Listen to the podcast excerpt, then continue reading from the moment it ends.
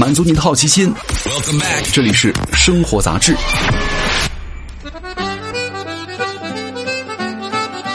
嗨，各位好，欢迎来到生活杂志，我是奥巴庆。今天来跟各位聊一聊滑雪。这两天，这个冬天呢，网上流行这样一句话：我在北方的霸王级寒潮当中呢，被吹得面目全非，却想不到在长白山的雪场当中脱裤子光膀子正在成为了风潮。零下三十度啊，玩半裸，即使不冻掉牙，也会被我妈打掉牙子，对吧？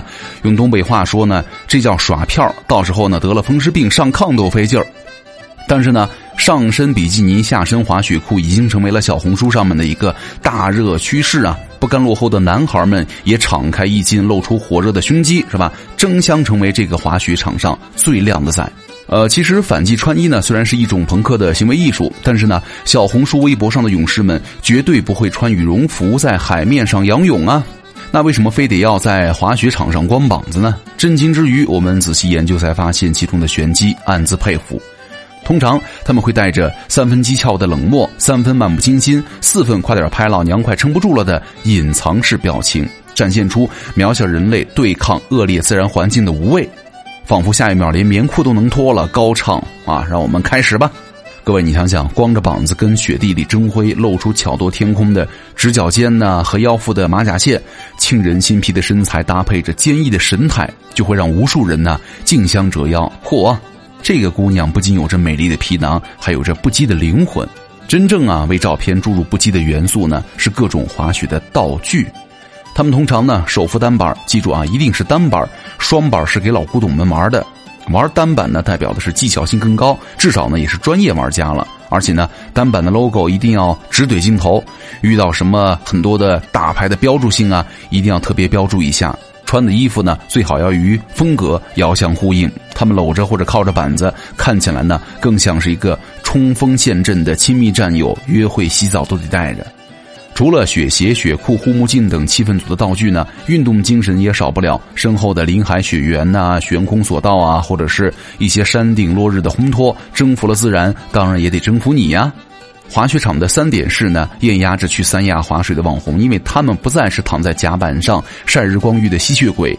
摇身一变，变成了滑雪照，是吧？之前还津津乐道的名媛们的生产流水线呢，其中一门必修课，可能就是拍一张活灵活现的雪地美景了。有人在滑雪场谈成了百万生意，那么也有人呢，在这里把上衣脱掉，露着膀子滑雪，越来越出圈。趁着冬奥会的号召力呢，今年的冰雪生意好像似乎格外火爆。双十一携程上的国内热门的滑雪票价呢，定量比去年增长了百分之八百六。滑雪主题的旅游产品的订单啊，超过了百分之三百五。年底的疫情呢，反复无常。本来今年打算去阿尔卑斯山呢，北海道的有钱人不得不取消了行程。于是呢，你们就会看见朋友圈里的微商同学啊、前司的老板呢，都齐聚长白山、北大湖。这可能是你和富豪们距离最近的时候了。随便撞翻一个人都可能是身家过亿啊。二零一九年，国内拥有七百七十家滑雪场，接待量超过了两千万人次。看起来滑雪真的是成为了全民运动，但是实际上就是雪中飞啊，一般人还真玩不起。二零一九年，中国的滑雪产业白皮书把滑雪的人呢分为了三类，将近八成是属于娱乐性的体验，主要是呢为了拍拍照、尝尝鲜。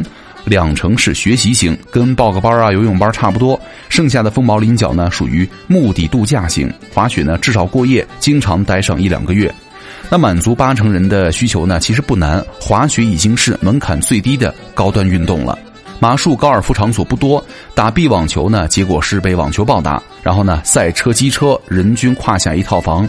但是呢，打开旅游 App 的滑雪门票呢，均价不过两三百，没雪具啊还可以租，花几百块钱呢就可以入圈了。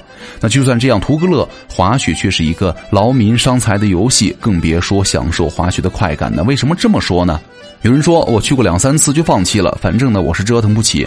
虽然雪具、雪服都可以租，不排除拿到被穿的脏脏包的衣服和以及臭烘烘的雪鞋。如果想自掏腰包置办一套，里三层外三套，抓绒的、透气儿的，功能性、舒展性、舒适性要求都不低啊。根据一个资深玩家透露，雪服最便宜的不低于一千，安全性好点的头盔呢也小于一千，护具呢六百多，速干衣两三百。除了装备，场地更重要啊。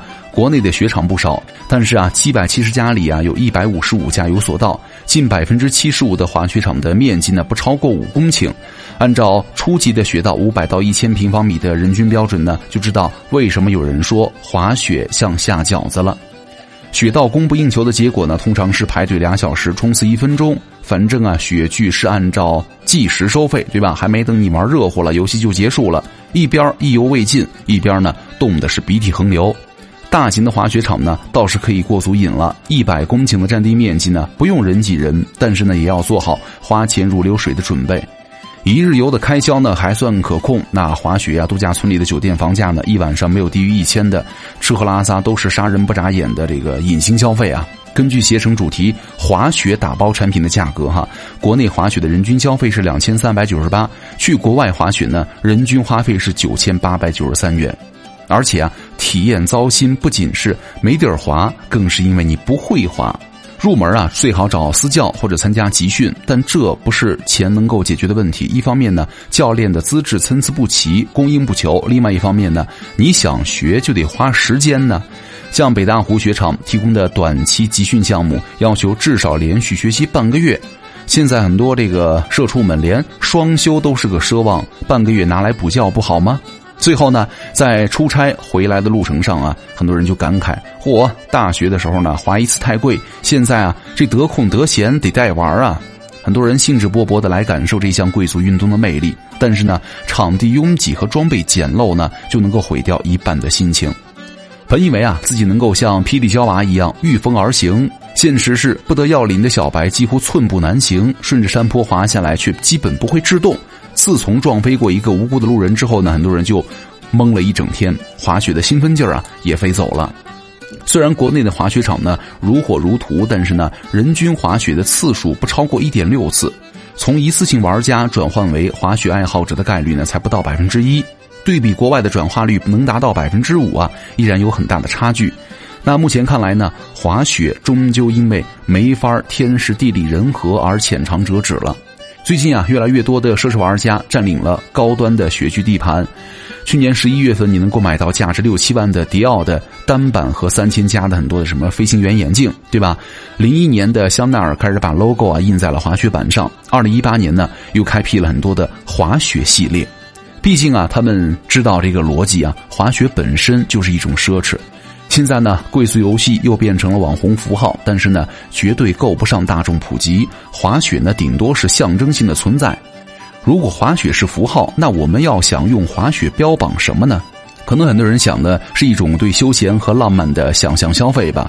有闲钱但钱不多的新中产呢，终于能够摆脱了城市的景观，撇去勾心斗角的算计，去一个空旷开阔的地方呢，去释放压力了。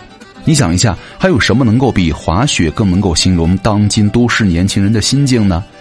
一个人自由自在的在雪上游荡，孤离、疏离、野性，而且呢，被卷入的中产呢，绝对不能够颓废。滑雪还能够满足了成就感和征服欲，对吧？但是呢，大部分人啊，遇到的还是滑雪的悖论：想少花点钱呢，自学成才，就要耗费更多的时间，反而徒增了学习成本。滑雪的诗与远方啊，还得用苟且来支撑。可能那些在滑雪场上争奇斗艳、留下倩影的人呢，早就想明白了：与其哼哧哼哧的排队，还不如趁着两小时拍张美美的照片来的靠谱。天猫的数据显示，比起滑雪板呢，防抖相机才是王道。大冷天子光膀子才不傻，他们只不过是把滑雪的社交价值呢利用到最大化的人。作为百分之八十里的大多数呢，没条件享受滑雪带来的乐趣和快感才是常态。但是啊，依然可以用雪地的一些照片在社交媒体上掀起波澜，抓住转瞬即逝的存在感了。也可以在白天累生孙子之后啊，晚上享受汗蒸吃火锅的舒坦，为明天的上班啊充充电。那这趟滑雪啊，就算值了，对吧？好，感激各位收听本期的生活杂志，我是奥巴庆，咱们下期见，拜拜。